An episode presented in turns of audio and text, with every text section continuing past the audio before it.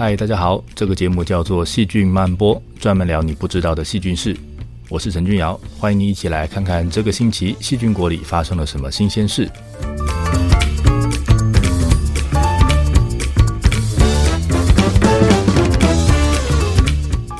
因为有微生物的存在，地球上所有人造的东西都会因为它们而慢慢崩坏。但是有些东西是我们希望好好保存，希望能够留给后代人们看到的。像是古迹、艺术品、重要的文献、真迹等等，这些重要的东西在碰到无所不在的细菌的时候，会发生什么事呢？细菌会对他们做些什么事呢？今天我们就来看看汉代古墓里的细菌世界，前人留下的户外石像上面到底住了些什么样的细菌，以及占据古老画作雕刻表面的细菌军团。希望你会喜欢今天的节目。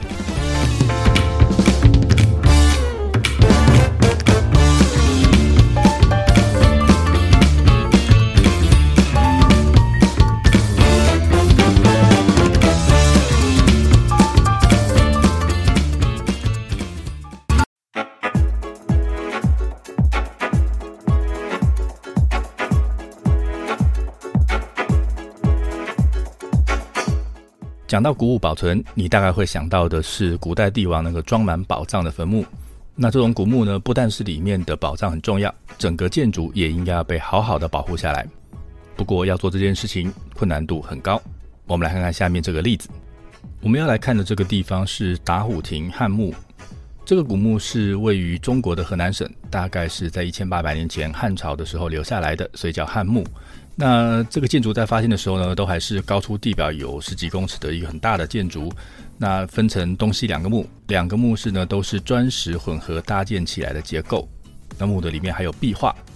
那这个古墓呢，通常它跟外界隔绝，所以呢外面的生物就会比较难进去。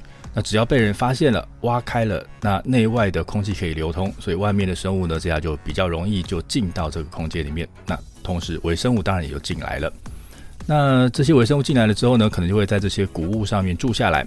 那我们就担心说，这些微生物的代谢会不会对这些谷物造成了伤害？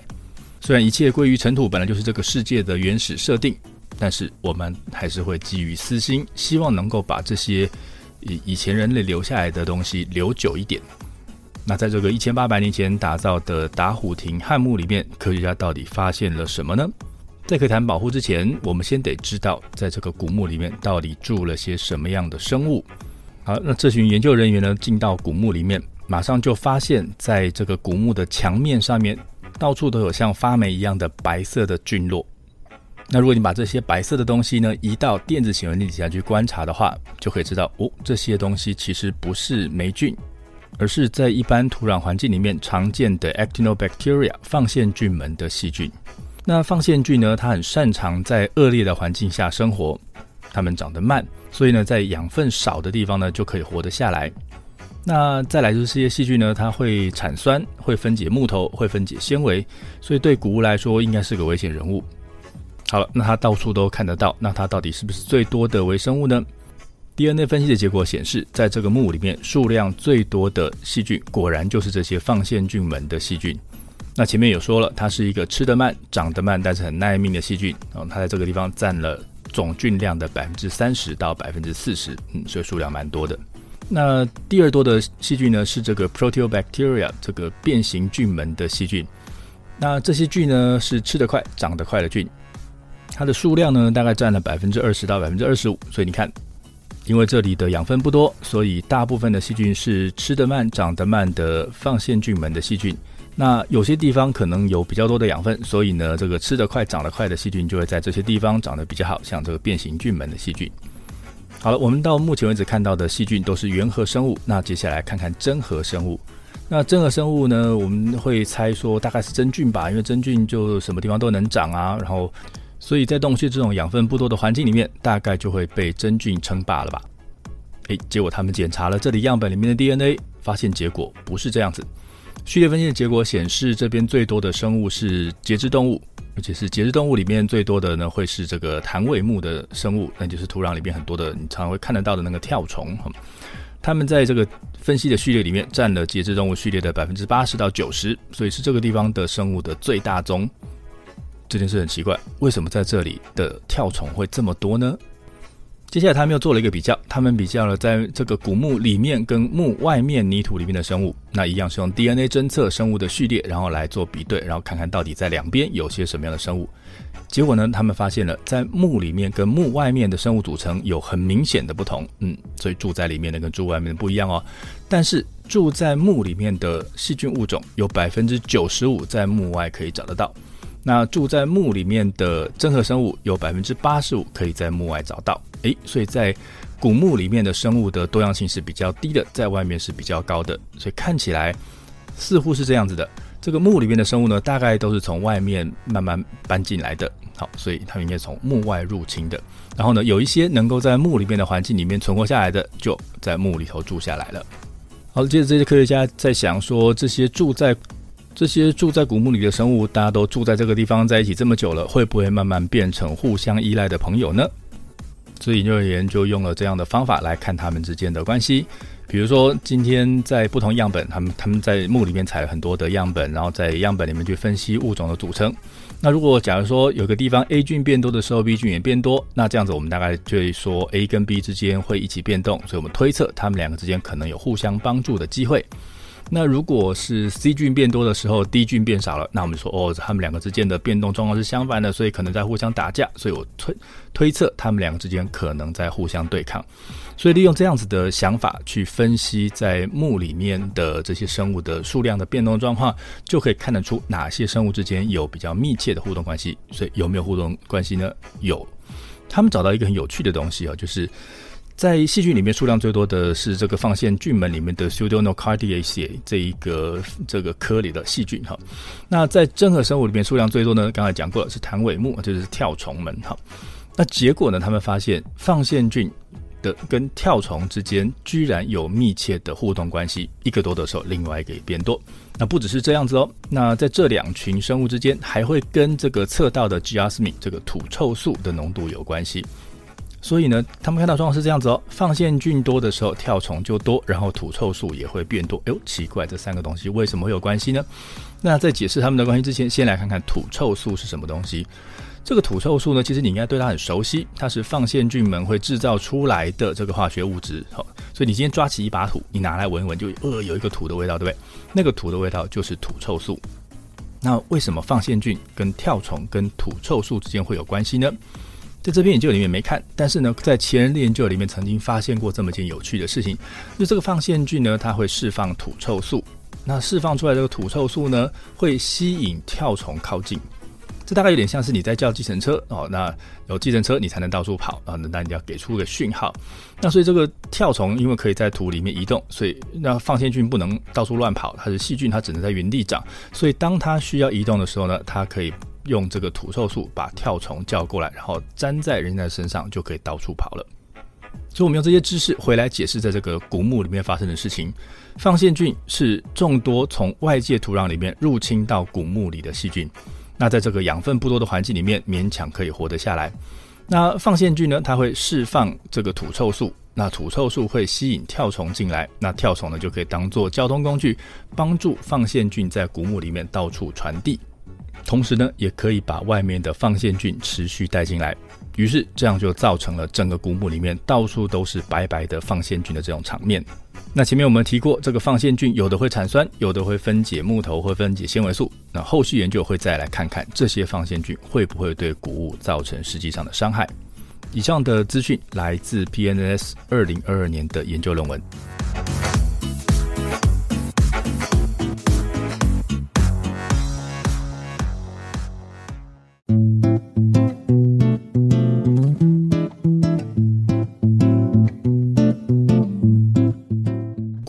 是一般人都有机会进去参观的，但是你一定有机会看到石像。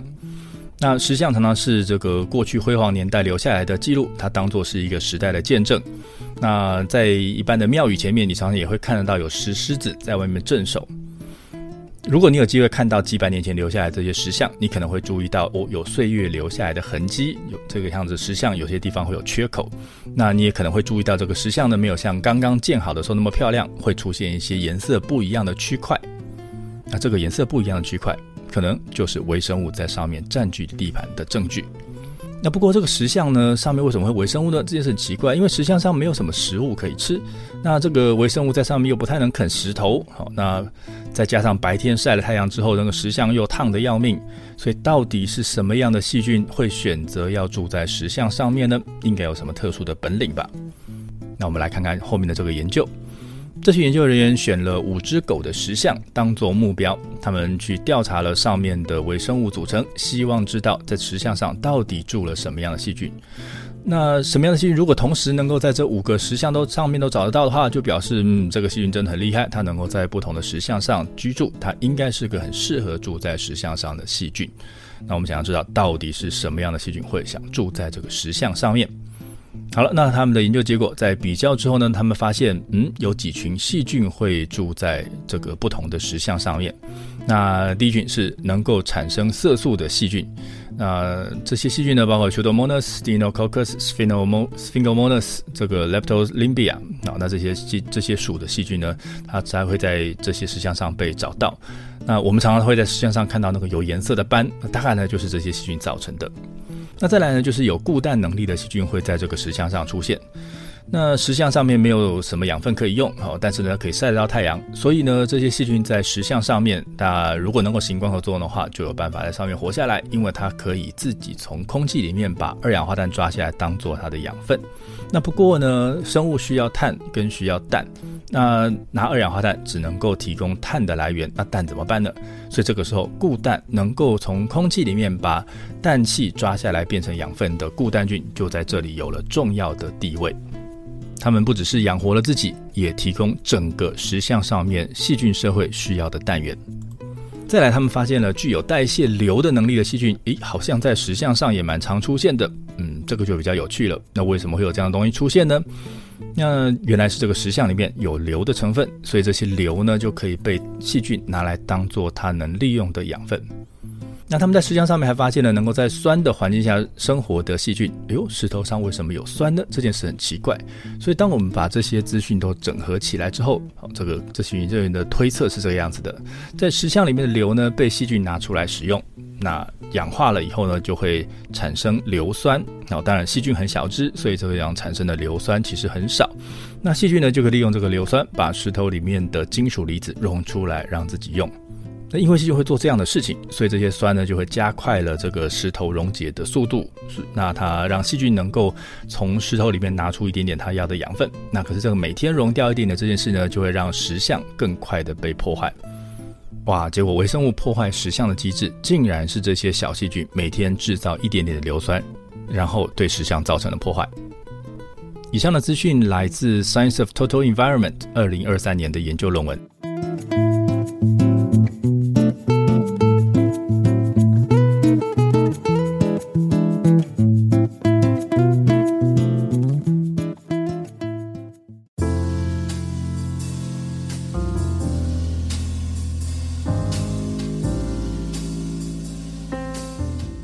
好，我们看了古墓的墙，看了石像，差不多该来看看这个建筑里面的收藏品了。我们要来看的这片就是在意大利做的。这群研究人员在一个私人的收藏库里面找了一些大理石的雕刻，找了木头柜子，还有油画等等。好，想要看看这些收藏的艺术品里面会有什么样的微生物，然后预估这些微生物可能会对艺术品造成什么样的影响。那这些收藏品当然有不同的材质哦。那如果今天它是石雕，或许还比较难破坏。但是呢，那种画在帆布上面的油画，或者是材质跟树脂接近的这些木头哦的柜子，这些都还蛮让人担心的。好，所以这些研究人员呢，就拿了那个棉花棒，开始去擦这些艺术品的表面，当然小心翼翼的擦。那这些棉花棒呢，它还会沾到这个艺术品表面的细菌，然后呢，就可以让我们去做 DNA 分析，知道到底上面有些什么样的微生物。好了，分析之后的结果呢，很有趣。好，他们发现这些艺术品的材质对细菌的组成有很大的影响。比如说画在这个帆布上的油画，它带的细菌彼此之间就很相似。在这个木雕上面看到的细菌，会跟那个木头柜子上面出现的细菌很相似。那大理石雕刻上面的菌相呢，变化比较大，但是呢，也很明显的跟帆布上面的菌相还有木头上面的菌相是不一样的。诶，这就好玩了。那为什么这些艺术品的材质会影响到这个上面到底住了些什么样的细菌呢？不就是个平面一个表面让细菌可以附着而已吗？研究人是这样想的，他们认为这个材质会影响到艺术品表面的湿度跟养分。像是这个石雕上面，因为石头有比较多的孔洞，有比较多的缝隙，所以它能够积存比较多的水汽跟养分，所以在这上面住的细菌呢，就有比较多的水跟东西可以吃，它们的种类就会比较多。那在木材或者是帆布上面能用到的养分就比较少了。你真的要吃的话，也只有纤维素可以吃。所以他们认为是这个差异呢，就筛选出在这些不同材质上面的细菌会长得不一样。那他们还发现一个有趣的趋势，就是在比较那个上面上了漆、有涂了颜料的这这些东西，跟没有涂颜料的这个表面上面出现的细菌的组成差很多。好，差在什么地方呢？在这些涂了颜料的东西的表面上，比较容易出现那些有氧化酶活性的细菌。哦，那这件事也很神奇。那关于这一点呢，研究人员的推论是这样子的：在这些颜料里面呢，有比较多的碳氢化合物，所以细菌可以用这个氧化酶去氧化这些东西来当做养分。所以有这种能力的细菌就比较容易出现在这些涂了颜色的表面。那不过这样一来，有个好处就是这些细菌呢，刚好可以就留在这些有颜色的表面，留在这些画作上面。那用这些氧化酶来去对付真菌。所以真菌比较不容易在这些地方生长，那也就避免了这个画面被破坏。去研究这些艺术品上面有什么微生物，其实还蛮重要的，因为在这些艺术品上面有很多微生物可以利用或者是可以分解的成分。那如果我们知道是谁在分解，那我们就有机会找到对付这些微生物的方法来保护这些艺术品。好了，研究这些艺术品表面的微生物，其实有另外一个你没有想到的用途，这是什么呢？我们刚刚看到不同材质或者涂了不同颜料的表面上面出现的微生物会不一样，像是颜料这种东西里面常常会有一些特殊的成分，那这些成分呢，可能在特定的区域或者特定的年代才会使用这些东西，所以我们是有机会利用这个颜料的成分来去鉴定这个画作的来源。那可是呢，你如果要把那个颜料刮下来做分析，你就得破坏这个画，所以这个时候微生物就会是一个很好的工具。可以在不破坏这个画作的状况下去知道画作它的一些特性，所以这个在鉴定艺术品的时候可能会帮上大忙。微生物的组成可以反映出当时留下的一些印记，如果我们能够读得懂它，可能会很有用哦。以上的资讯来自 Microbial Ecology 在二零二一年的研究论文。